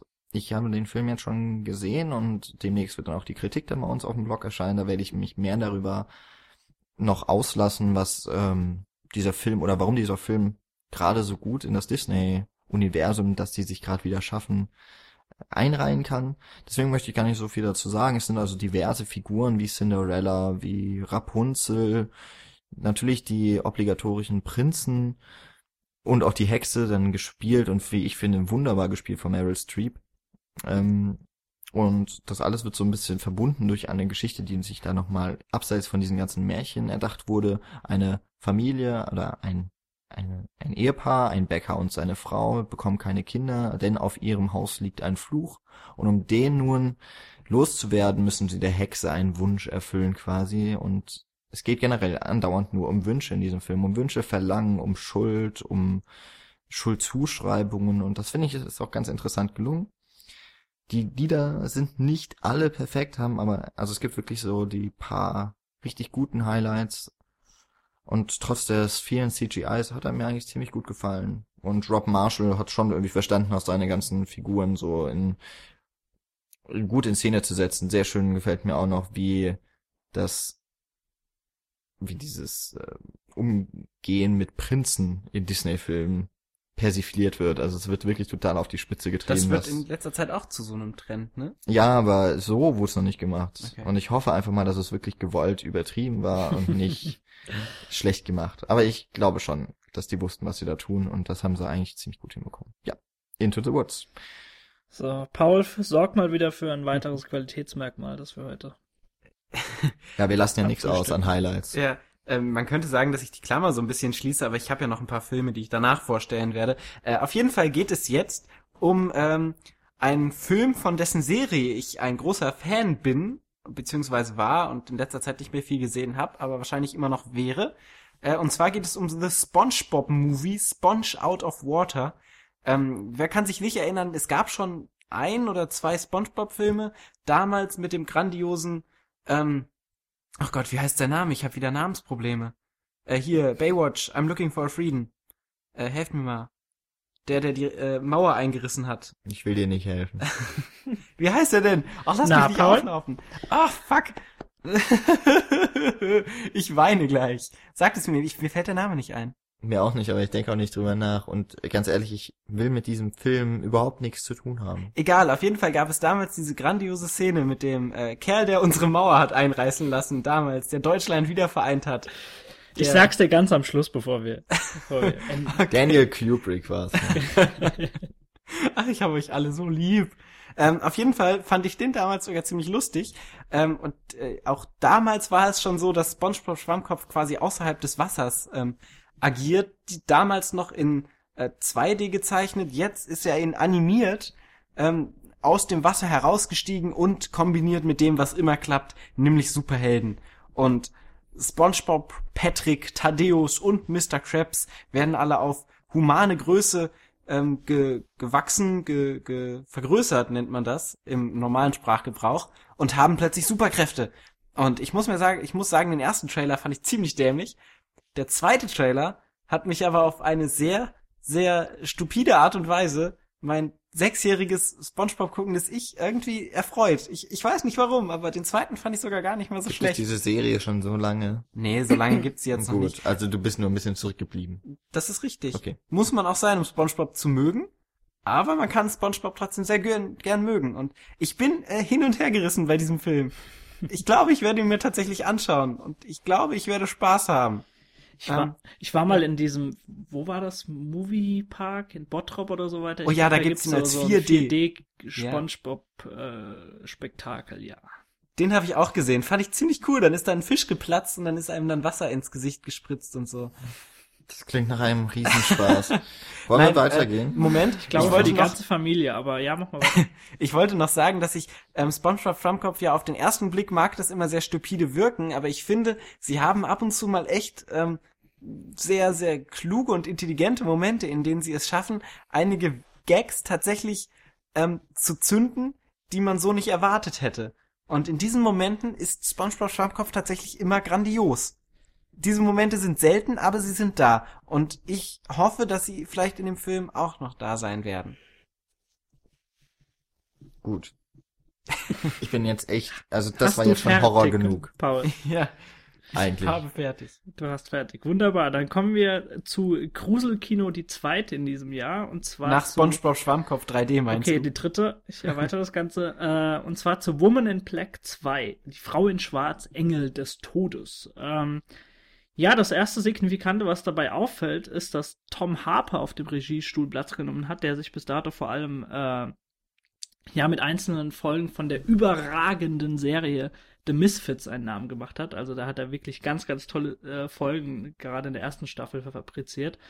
Äh, Im ersten Teil von Woman in Black äh, spielt ja noch Daniel Radcliffe die Hauptrolle Ja. und der sich dort eben gegen die, die namensgebende Frau in Schwarz zur Wehr setzen muss. Und auch wenn er nicht wirklich so das Neue geboten hat, hat er mir dennoch gerade aufgrund des Settings und das Ganze ist so um die Jahrhundertwende, äh, Jahrhundertwende in der Nähe so Londons angesiedelt. Ähm, man kennt das ja, so ein abgelegenes Herrenhaus, so äh, vor der Großstadt in nebligen Sümpfen. Und das Ganze erinnert natürlich dann an so, an so Klassiker wie The Innocents oder etwas neuere The Others oder erfreut sich natürlich auch heute noch größter Beliebtheit, wenn man so Filme wie The Awakening, die, The Conjuring und so weiter beobachtet. Ähm, das Ganze spielt jetzt ebenfalls wieder im gleichen Haus wie im ersten Teil und äh, 40 Jahre später werden einige Kinder aus London evakuiert, als der Zweite Weltkrieg beginnt. Und ja, sie sollen dort in diesem Haus untergebracht werden und auch unterrichtet werden. Und äh, der, der Lady in Schwarz gefällt das natürlich gar nicht mal so gut. Und äh, sie wird wieder aus ihrem Schlummerschlaf erwacht, schätze ich mal, und wird sich dann auf die, auf die Bewohnerschaft stürzen. Also der, der Trailer zeigt wieder, dass, dass man Gewohntes erwarten darf, wie im ersten Teil. Ähm, wenn sie es schaffen, mich atmosphärisch wieder so zu fesseln wie der erste Teil, dann, äh, dann freue ich mich und dann gehe ich auch aus dem Kino und sage, okay, super, alles, alles cool. Schön, dass ihr einen zweiten Teil gemacht habt. Äh, wenn er das nicht schafft, äh, weil gerade so die, die, die, die Jumpscares und so weiter, die im ersten Teil gesetzt wurden, die waren wirklich überhaupt gar nichts. Also es war gerade atmosphärisch einfach ein sehr, sehr guter Film. Der Rest äh, hat zu wünschen übrig gelassen. Und Jumpscares sind sowieso immer doof. na, wenn sie gut gesetzt sind, können sie auch wirklich effektiv sein. Äh, siehe Paranormal Activity 1 beispielsweise. das war jetzt gerade wunderschön. Sie, äh, Ja, Er genau. wollte einen Jumpscare bringen. ach so, ja. ja, den, Können den wir ja dann. Genau. So, ja, wunderbar. dann, dann wär's das auch. Dann können wir weitermachen. Dann, äh, Ab in den März. Nee, nee. Nein, Äh, wir haben noch Ah, einen Paul, Februar. Ach, sorry. Da Ja, kommt ja noch was noch- ganz Tolles. Wir haben noch mehr im Februar. Ja, ja, Jetzt kommt tatsächlich gerade. noch was ganz Tolles, weil ähm, stimmt, ich jetzt auch noch mal ein bisschen für Anspruch sorge mit dem nächsten Film, der nämlich auch extrem gute Kritiken eingeheimst Mhm. hat, ähm, was Jan gerade schon so ein bisschen Foreshadowing ge gesagt hat, als ich über Birdman gesprochen habe, ähm, was auch ein großer Oscar-Kandidat wahrscheinlich sein wird. Ich habe ein Foreshadowing gemacht. Ja. Du hast gesagt, es gibt noch andere Filme, die auch im Rennen um die Oscars wahrscheinlich äh, demnächst rauskommen. Achso, damit meinte ich Inherent Vice. Ach so. Ich denke aber, der, der jetzt kommt, wird da auch ein bisschen was mitzureden haben, denn der hat auch schon einen Golden Globe gewonnen. Ähm, und zwar ist die Rede von Whiplash. Das ist ein Musikdrama. Und zwar geht es um einen äh, studentischen Schlagzeuger, der wohl sehr Potenzial, ähm, sehr viel Potenzial beinhaltet, wenn es um das Schlagzeugspielen geht. Und ähm, in dem ja, Drama geht es darum, dass es ein, dass er auf einen Lehrer trifft, der von J.K. Simmons gespielt wird, der ihn, ähm, der das Potenzial in ihm eben erkennt und dieses Potenzial ausreizen will, egal was es kostet, und ähm, dabei den Jungen an seine mentalen, physischen und psychischen Grenzen treibt und ihn dann ähm, teilweise quasi seines ganzen Alltags mehr oder weniger beraubt, um eben dieses Potenzial, dieses, dieses Wunderkind des Schlagzeugs hervorzubringen. Ähm, und eben dieser J.K. Simmons hat nämlich auch den Golden Globe als bester Nebendarsteller in der, äh, beziehungsweise beste Nebenrolle in einem Drama wahrscheinlich dann. Das Nee, ist wird, nicht unterteilt. Wird, wird er nicht unterteilt? Okay. Äh, als beste Nebendarsteller ähm, bekommen. Und was der Trailer verspricht, kann ich mir das schon sehr gut vorstellen, weil dieser Film lebt wahrscheinlich sehr von diesem, von diesem, von dieser Combo von Miles Teller, der den ähm, Protagonisten spielt, und von eben J.K. Simmons, der den Lehrer spielt und ihn, den, den Jungen dann an seine Grenzen treibt und das wirklich teilweise beängstigend macht. Und das ist auch so ein Film, der wieder viel zu spät in Deutschland rauskommt, jetzt eben am ähm, 19.02., das heißt nochmal 20 Tage später als, oder 21 Tage später als ähm, Birdman, der dann nach den Oscars schon rauskommt, obwohl er dann in den Oscars wahrscheinlich noch was mitzureden hat. Damn you, deutsche Filmverleiher. Und ähm, wie gesagt, Whiplash wird bestimmt auch ein geiles Drama, auf den habe ich auch echt Bock. Ja, vor allen Dingen, weil der Trailer schon echt sehr emotional und sehr, sehr, sehr mitreißend einfach wirkt. Gut. Dann komme ich jetzt mal auf ein Hoch für die deutschen Filmverleiher. Ähm, nämlich zu einem Film, bei dem lange eigentlich es danach aussah, dass er überhaupt nicht einem größeren Publikum näher gebracht werden sollte hier in Deutschland, weil solche Filme es auch schwer haben. Und ja, ich habe es mal mit einem französischen Film hier in das Programm geschafft für uns. Äh, Bond de Vier oder im internationalen, mit dem internationalen Titel Girlhood, ähm, wahrscheinlich nicht ganz ähm, geschickt. Nee, ich glaube, geschickt ist er schon gewählt. Wahrscheinlich ist er nicht ganz von ungefähr gewählt, dieser Titel, nachdem Boyhood im letzten Jahr doch zumindest für bei den Kritikern und im Feuilleton für ja oder Höhen geschlagen hat. Das ist ein Film von Céline Sciamma, die äh, mit Tomboy richtig bekannt wurde, ähm, aber von der ich den Film Naissance de Pieuvre vor allem kenne und sehr schätze und ich meine mal im Adventskalender Anno 2013 vorgestellt habe, ähm, als Regisseurin brilliert hat. Der Film, das ist nämlich äh, derjenige, bei dem ich es mir dazu geschrieben habe, der war in Cannes auf dem letzten Jahr hoch umjubelt. Einer von vielen. Ähm, und auch wenn man das jetzt denken könnte, hat so viel nicht mit Boyhood zu tun, wie man das jetzt vielleicht vom Titel her erwarten würde. Und zwar handelt es von der jungen Mariem oder heißt, ja doch, Mariem, die nichts oder die von allen Seiten unterdrückt wird, nicht als das wahrgenommen wird, was sie gerne hätte und sich deswegen denkt, hey, ich wage einen Neuanfang, gibt sich selber einen neuen Namen, ändert im Grunde ihre gesamte Sozietät, ihr, nennt, ändert ihr Aussehen, nennt sich nun Vic, wie in Victoire, also Oder wie in John Sieg. Wick. Nein. Und versucht damit bei einer Gruppe von Mädels in ihrer Altersgruppe anzubandeln und dort aufgenommen zu werden, akzeptiert zu werden zum ersten Mal überhaupt, lernt dort die oder sammelt die ersten Erfahrungen in der Liebe, ist damit also auch ganz klar ein Coming-of-Age-Film, ja, und es geht im Grunde so für sie darum, Freiheit zu erleben. Die Frage ist nur, ob der Weg, den sie geht, sich in eine Gruppe ähm, einzugliedern, dadurch, dass sie sich eigentlich komplett verändert und damit wahrscheinlich auch nicht mehr ganz so frei ist, wie sie sich das erhoffen würde. Äh, klingt nach einem sehr ambivalenten Film. Von der Idee her finde ich das super. Wie gesagt, Water Lilies oder eben Naissance de Pieuvre war schon ein, ein wirklich toller Film über das Heranwachsen. Tomboy, soweit ich weiß, ist das auch. Dementsprechend hat er die ähm, Regisseurin Celine Sciamma, ich habe sie schon erwähnt, äh, wahrscheinlich etwas gefunden, einen Bereich, der ihr noch, ja, wo sie noch, sich noch längst nicht auserzählt hat. Ich bin sehr gespannt drauf. Und wenn Jan sagt, dass er etwas Frankreich mit in, den, in die Jahresforscher reinbringt, dann ist es natürlich nicht nur Jan, der das macht, sondern äh, auch ich. Wir sind nämlich. Aber wenn ich sage, dass der Jan das macht, dann meine ich auch nur Jan. Ja, aber das stimmt ja nicht, weil ich ja auch ein bisschen Frankreich mit reinbringe.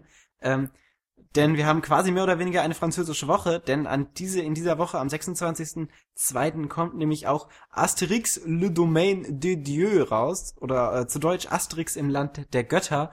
Und zwar ist das der nächste Asterix und Obelix Film, der rauskommt, diesmal auch in 3D. Yay.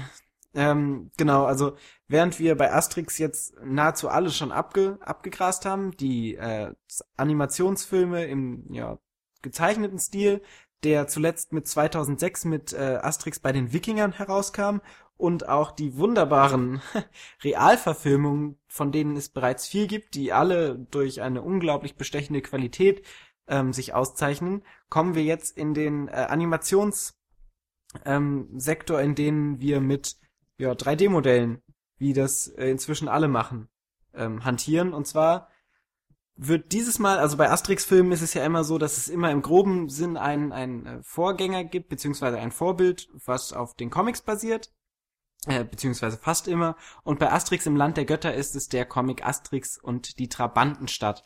Ähm, dabei geht es vor allen Dingen darum, dass Cäsar mal wieder versuchen möchte, Asterix, beziehungsweise das unbeugsame Dorf in Gallien uh, zu unterjochen. Und das versucht er, indem er diesem Dorf die römische Dekadenz ähm, ein treiben möchte. Und das macht er, indem er vor, dem vor den Toren des Dorfes eine römische Stadt errichtet.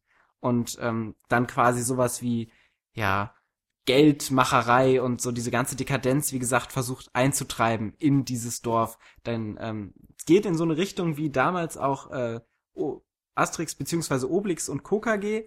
Ich weiß gar nicht, ob das da auch noch ähm, ein, ein Ding mit drin ist, weil das so von der Thematik her recht gut zu dieser Trabantenstadt passen würde.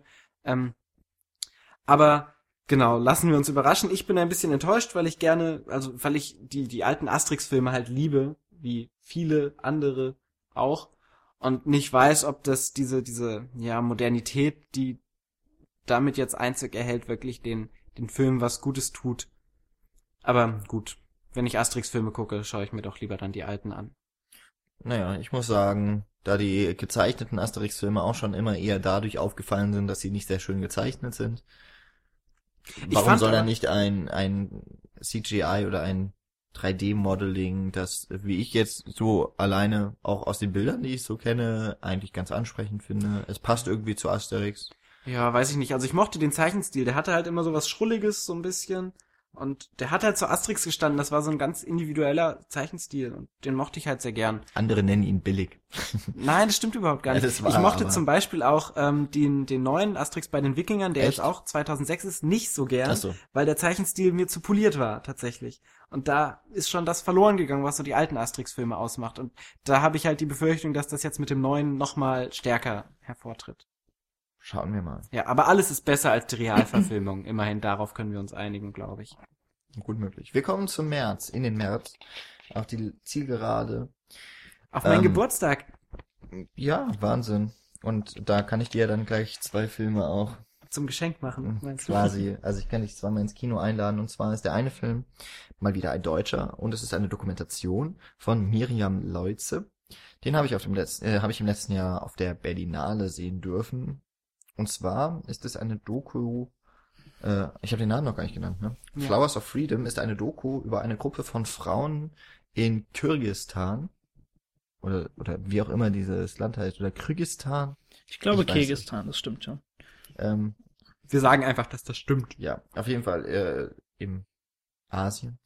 Wir sind gut vorbereitet, man ich merkt es wieder. bin einigermaßen vorbereitet. Ich erinnere mich auch noch relativ gut an den Film. Also es ist auf jeden Fall eine Gruppe von Frauen, die das sind in der aller Regel sehr, ähm, ja, es sind Mütter oder ein, also Familienfrauen, Hausfrauen in einem Land und in einem Ort, in dem Modernität oder das so das westliche die westliche Gesellschaftsvorstellungen, technischer Fortschritt und so weiter noch nicht so wahnsinnig viel Einzug erhalten haben.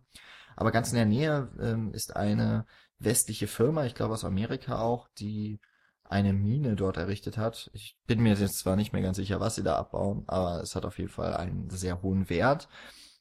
Und da das so die größte Ste Anlaufstelle für Arbeiter ist, haben die keine Probleme damit, auch jetzt so bei der Sicherheit oder beim Umweltschutz irgendwie besondere äh, Vorkehrungen zu machen, weil es wird auf jeden Fall in irgendeiner Weise immer akzeptiert, denn es sorgt ja für Arbeit in dieser sehr ärmlichen Gegend.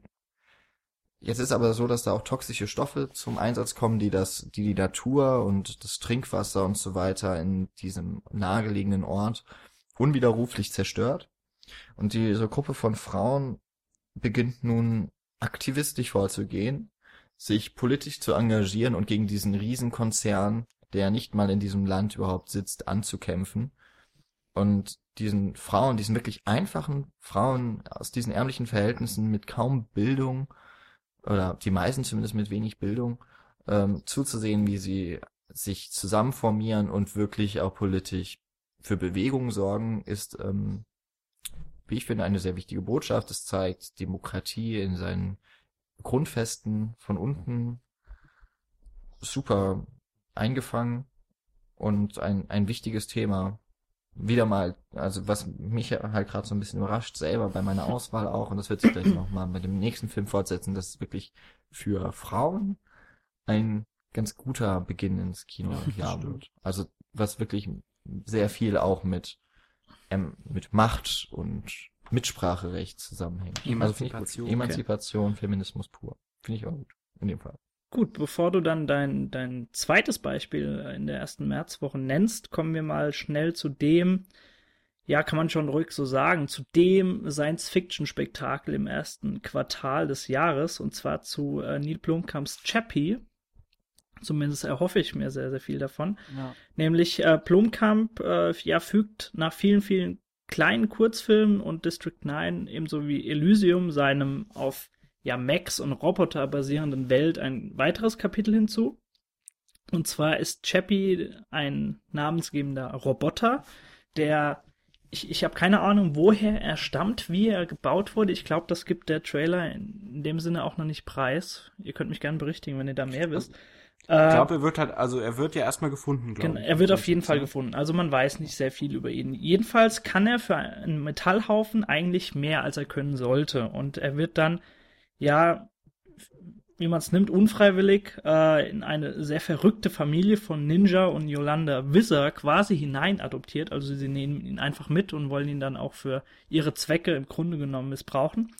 Äh, noch ein paar Worte zu Ninja und Yolanda Wisser, die kennt man auch im echten Leben. Und zwar bilden die beiden im echten Leben die südafrikanische Rave-Band Die Antwort, äh, falls die einige von euch da draußen kennen. Und sie sind seit längerer Zeit, ich glaube sogar seit einem Gig äh, von, von dieser Band, befreundet mit Blomkamp, als sie ihm mhm. irgendwie gezeigt haben, dass sie in der, in der Mundhöhle da irgendein Zei irgend, ich glaube, ein Wappen oder so von District 9 hinein tätowiert haben. Und äh, das, das fand Blomkamp so lustig und äh, seitdem sind sie auch befreundet und er konnte sie eben für den Film gewinnen. Ähm, also liebe Kinder, wollt ihr in irgendwelchen Filmen mitspielen? Genau, lasst euch, die, die Mundinnenhöhlen tätowieren. das ist das Fazit unserer heutigen Jahresvorschau-Folge. Richtig. Äh, ja, Chappie, wie sollte es anders sein? Wird gesprochen von Charlton Copley. der dieses Mal nicht mitspielt, aber seine äh, Stimme verleihen darf äh, und nach Elysium nun zumindest wieder tonal die gute Seele verkörpern darf, nachdem er dort den, den Evil äh, Bad Guy verkörpert hat. Und ja, der Trailer sieht meiner Meinung nach wundervoll aus und äh, glänzt auch so mit kleinen netten Spielereien. Ich denke gerade an diese diese He-Man Hommage, wenn er, er wenn Chappie mhm. Fernsehen guckt und dann He-Man nachmacht, als er das Schwert von hinten herauszieht und so weiter. Also wie er so das das alltägliche Leben kennenlernt. Und ich glaube auch abseits dessen oder ich erhoffe es mir zumindest, dass Blumkamp es diesmal wieder eher hinbekommt, Gesellschaftskritik zu üben, ohne dass er dafür den Vorschlaghammer herausholen muss, so wie er es in Elysium gemacht hat, auch wenn ich dem Film trotz dessen sehr, sehr viel noch abgewinnen kann. Ich glaube aber, dass er mit Chappie, mit dem gesehenen Material, was ich bis jetzt kenne, wieder einen Schritt in die richtige Richtung macht. Also er wirkt schon sehr wie District 9, vor allen Dingen, weil es eben auch vom Worldbuilding her sehr daran anschließt und die Familie hier auch sehr ärmlich dann ausschaut. ja, also, aber im Grunde genommen hat es genau. das gleiche Bild ja auch in Elysium. Natürlich hattest ja, du da diese, diese gesellschaftlichen Schichten noch mal viel präsenter, genau. äh, ja, auf die, auf die zwei verschiedenen Pole verteilt, aber im Grunde genommen nimmt sich gerade das Worldbuilding nicht so viel. Also er bleibt immer in derselben Ecke, aber ich hoffe einfach, dass das äh, inhaltlich äh, sich eher wieder District 9 beziehungsweise dem Impact von in, in District 9 annähert und äh, ich glaube, es wird auch ein bisschen humoristischer, so mein erstes Grundgefühl nach den Trailern, die man bis jetzt kennt. Also ich glaube äh, tatsächlich ganz am Anfang wurde es ja auch irgendwie als Science-Fiction-Comedy oder so angesagt. Aber warten wir einfach mal ab. Fünfter, dritter ist es soweit und ich freue mich bis dahin drauf. Zu Chappie gab es auch einen Kurzfilm, glaube ich, ne, auf dem der ganze Film hm, basiert. genau. Richtig. Ja. Den können wir vielleicht verlinken, dann suche später mal raus. Gut, cool. gut. Gut. Jan, du darfst wieder. Ja, kommen wir lieber zu guten Filmen. Was? Also Oder ich freue mich echt. Filme, auf die ich mich freue. Und nicht so etwas von einem Regisseur, der mich nur enttäuschen kann. Kommen wir zu Still Alice, ein Film von zwei Regisseuren, die mich gar nicht enttäuschen können, weil ich sie noch gar nicht kenne, wobei sie schon öfter zusammengearbeitet haben. Richard Glad Glazer, Glatzer, keine Ahnung, Glazer. und Wash Westmoreland. Das sind, äh, die beiden haben jetzt eben Still Alice gedreht. Das ist mit Julian Moore in der Hauptrolle, die dafür auch den Golden Globe äh, heute Nacht oder gestern gewonnen hat. Noch mit dabei Alec Baldwin als ihr Gatte und Kristen Stewart als eine ihrer Töchter.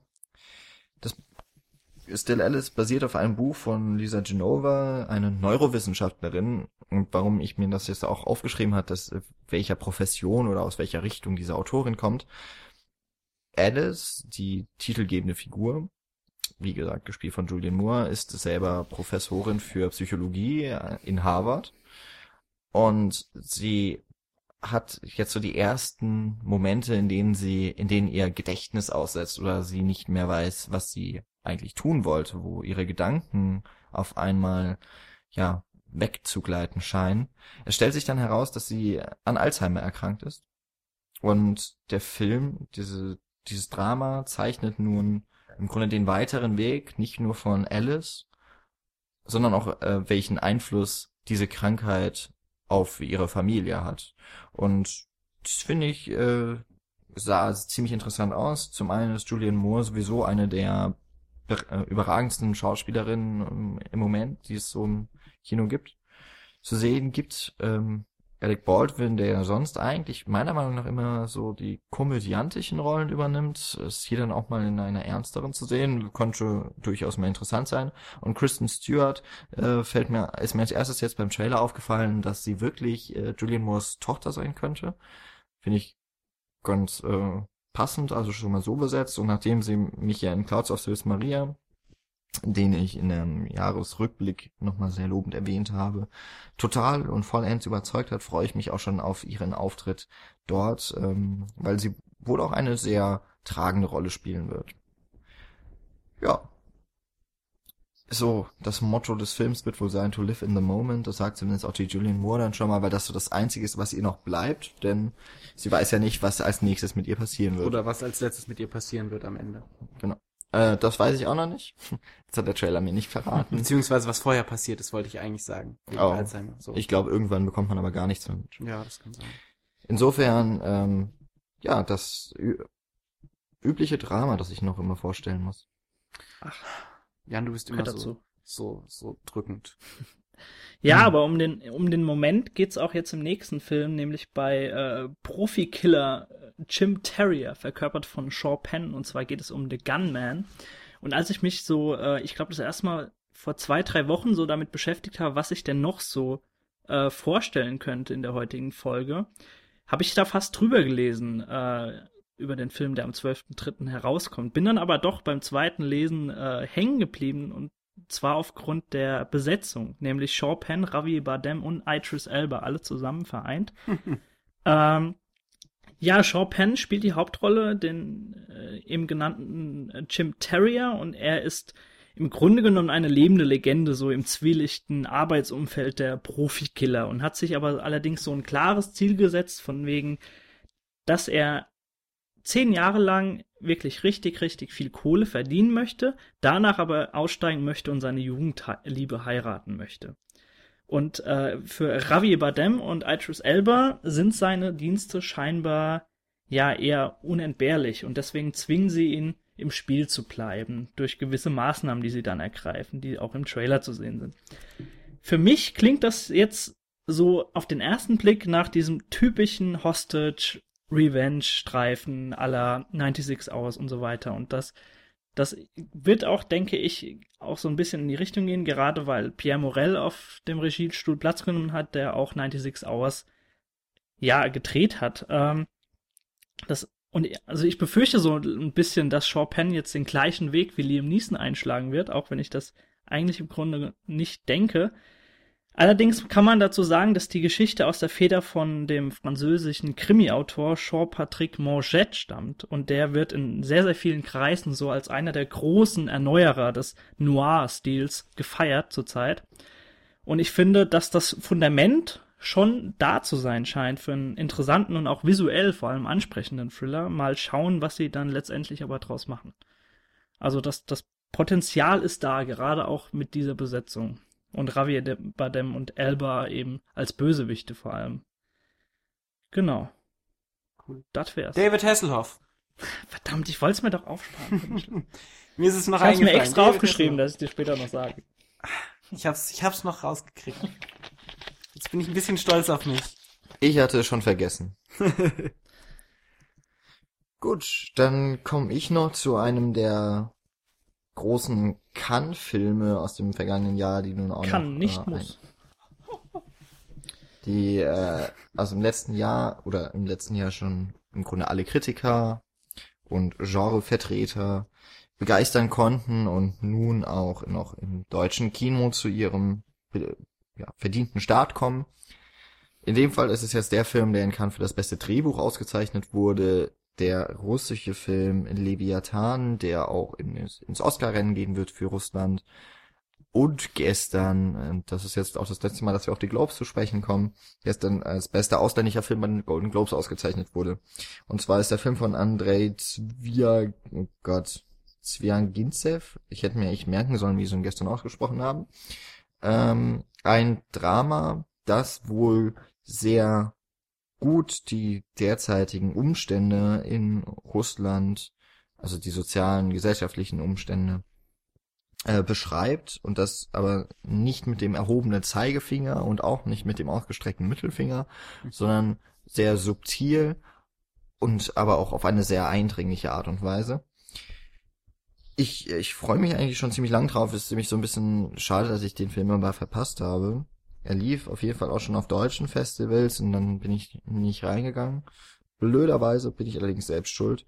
Ähm, ist wohl anscheinend so ein Kampf eines relativ norm ja, so normalen Bürgers, jemand, der mitten aus der Gesellschaft stammt, äh, damit auch viel Potenzial für Empathie beim Zuschauer erwecken dürfte, der sich gegen einen korrupten oder gegen den korrupten Bürgermeister seiner Heimat, seines Heimatortes ähm, mit dem muss er sich auseinandersetzen, da sein Haus wohl umgesiedelt bzw. dem Erdboden gleichgemacht werden soll. Ähm, und das Ganze wird nicht ganz so einfach zu lösen sein und auch die Familie dieses ähm, dieses normalen Bürgers noch beeinflussen. Deswegen ein Drama, diesmal aber aus Russland, ähm, aus dem Land kennen wir jetzt gar nicht mehr so viele oder es kommen gar nicht so viele zeitgenössische Filme darüber. Ich glaube so mit die letzten waren diese Actionfilme da, ähm, Wächter der Nacht. Notch Neu. Die waren aber auch ja. nicht so gut. Ne? Na, die waren Ja. von, von der Sch- Schnitt- und Montagetechnik waren die trotz allem noch interessant und äh, so bisschen auch in den, ja, in den Wurzeln des russischen Kinos verhaftet immer noch, aber äh, inhaltlich waren die echt Murks. Hatten wir uns jetzt nicht auch über diesen einen äh, unterhalten mit den Göttern? Wie, wie Hard to be a God, Ja, meinst genau. du? Es, hat, es ist schwer ein Gott zu sein, genau. Ja, den wollte ich an sich auch gerne gucken, ist mir nur zu lang. Mit über vier Stunden. Der kommt aber auch aus Russland, glaube ich. Ja. Oder? Ja, genau. Also äh, offensichtlich ein Land, in dem auch die Filmkünstler wieder vermehrt Ja, in den Fokus Wäre zumindest gelangen der des internationalen Kinos. Gut, aber schließen werden wir jetzt mit äh, Gruselkino der Dritten und zwar mit einem Mhm. neuen Ableger von Paranormal Activity, The Ghost Dimension. Dieses Mal wieder ein direkter Ableger und nicht äh, so so ein 0815 ja Hat die, hat die jemand überhaupt einen, Backdoor Ableger wie der letzte hier. Ich glaube, der hieß The Marked Ones oder so. Da war ich sogar drin und der war War das nicht so ein asiatisches Ding? Nee, der, der, ich glaube, das war sogar das allererste Spin-off, das gekommen ist. Aha. Und den fand ich noch richtig, richtig gut, weil der äh, gerade visuell und auch so von vom Setting her nochmal was ganz anderes gemacht hat. Aber The Marked Ones, das, das hat in so einem, ja, so einem mexikanischen Elendsviertel gespielt und war mehr so, ein, so eine So einer schlechter Favela? Abklatsch äh, von so einem Superhelden Chronicles äh, Verschnitt. Also er hat auf einmal Superkräfte gehabt und so weiter. Also das war überhaupt gar nichts. Wie viele Filme gibt's denn dann jetzt überhaupt Äh, von ich Paranormal also The? Ghost Dimension ist jetzt der direkte fünfte Ableger und dann dürfte es noch mindestens zwei Spin-offs geben, wenn nicht sogar drei, wenn ich jetzt irgendeinen vergesse. Oh Mann. Also gibt schon ordentlich was. Äh, ich bin mal gespannt, weil das ist jetzt wieder mal ein Ableger, der nicht an, äh, an hier, wie heißt's, an, an Halloween herauskommt, der äh, mitten im Jahr jetzt mal wieder herauskommt. Der Trailer verspricht auf jeden Fall, dass es eher wieder Back to the Roots geht. Also gerade nicht, was, was das Spin-off so geprägt hat und auch nicht der allerletzte PA, direkte Ableger von PA, äh, der ganz viel mit so Spielereien und Webcams und so alles neuzeitlich machen musste, was überhaupt gar nicht funktioniert hat, meiner Meinung nach, und viel zu sehr in diese, diese Witchcraft, Witchcraft-Sache und so investiert hat. Äh, was meiner Meinung nach ja immer eher die Stärke war, dass äh, so am Ende vielleicht so, so, so ein kurzer What the fuck-Moment damit generiert wurde. Ja, sei es drum. Also es bleibt abzuwarten. Ich glaube, es wird mehr vom Gleichen sein, aber wie gesagt, gerade im neuen Jahr stützt man sich eben als Fan von Horrorfilmen auf alles, was denn da so rauskommt. Ähm, ja, über den Regisseur kann man auch nicht viel sagen. Ich glaube, Gregory Plotkin hat meines Wissens erst einen Horror-Kurzfilm gedreht, aber sonst ist es noch ein relativ unbeschriebenes Blatt, glaube ich. Genau. Damit können wir eigentlich schließen und ins Bett gehen, nicht wahr? So, das das äh, können wir machen. passenderweise. Also meine letzte Notiz lautet äh, David Hasselhoff, drei Ausrufezeichen. Ja. Von daher sind wir fertig. Sehe ich auch so. Wir haben, glaube ich, von der Masse her weniger Filme als sonst so für uns gewöhnlich vorgestellt, dafür aber ein wenig ausführlicher, um der Qualität dieser Filme dann auch gerecht zu werden. Zumindest einige. SpongeBob, denke ich da jetzt, ja, oder, haben wir äh, zu dem verholfen, was der Film eigentlich auch verdient. oder Procto und das Pupspulver. Genau. Ähm, wenn ihr meint, wir haben vielleicht noch so ein paar Filme vergessen, der ja auf für die euer Herz jetzt schon brennt, schon seit Monaten, seit Jahren, dann äh, sagt uns doch gerne Bescheid. Wir unterhalten uns gerne noch so über Filmstarts. Es gibt auch noch so ein paar, die ich vielleicht sogar doch noch gucken werde, mal schauen, die ich jetzt nicht genannt habe. Aber ich glaube, wir haben einen ganz guten Überblick gegeben, was so die ersten drei Monate, beziehungsweise noch die zweieinhalb, die jetzt noch kommen mögen, zu bieten haben. So von der Filmseite aus. Ihr habt gemerkt, da sind schon einige von den Filmen, die heiß und hoch für die Oscars gehandelt werden, haben wir auch oft genug erwähnt, dabei, aber noch lange nicht alle. Und genau, dementsprechend hoffen wir, dass wir dann auch wieder genug Stoff für einen zweiten Teil dieser Vorschau haben. Ich weiß, dass Fast and Furious 7 kommt, da werde ich viel drüber reden. Na gut, dann machen wir doch einfach eine Vorschaufolge zu Fast and Furious und sprechen über alle Teile der Reihe Oh ja. und bringen, glaube ich, noch Resident Evil mit rein, weil Michelle Rodriguez und so. Und damit würde ich sagen, mit dieser furchtbaren, grausamen Nachricht auf das, was noch kommen mag, Und bist wollen ja wir gemein. dann diesen Podcast, diese Folge schließen.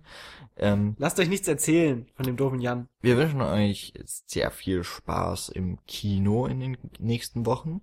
Würden uns, wie gesagt, darüber freuen, wenn ihr Kommentare hinterlasst. Gerne eine Wertung. Folgt uns bei Twitter. Facebook. Facebook liked uns. Und Abonniert uns auf iTunes. genau, Und da auch überall kommentieren. Wo geht, wie Richtig. geht, wann geht. richtig. Und wenn ihr, ähm, stimmt, das noch, wenn ihr Vorschläge habt, worüber wir unbedingt mal reden müssen, alt oder neu oder irgendwo dazwischen. Oder ihr habt ja jetzt viele Filme gehört, die kommen werden. Interessiert euch vielleicht einen von diesen Filmen besonders als Podcast? SpongeBob. Dann ähm, könnt ihr das gerne in die Kommentare schreiben. genau. SpongeBob. Und wann kommt eigentlich Ostwind 3? Ich weiß es nicht, aber das wird auf jeden Fall ein Triple-Feature-Podcast werden. So, das sind die Fragen, die offen sind. Ihr seid jetzt da, oder an euch liegt es, die zu beantworten. Wir wünschen also viel Spaß im Kino, eine tolle Woche und bis zum nächsten Mal. Ciao, ciao. Tschüss! Tschüss.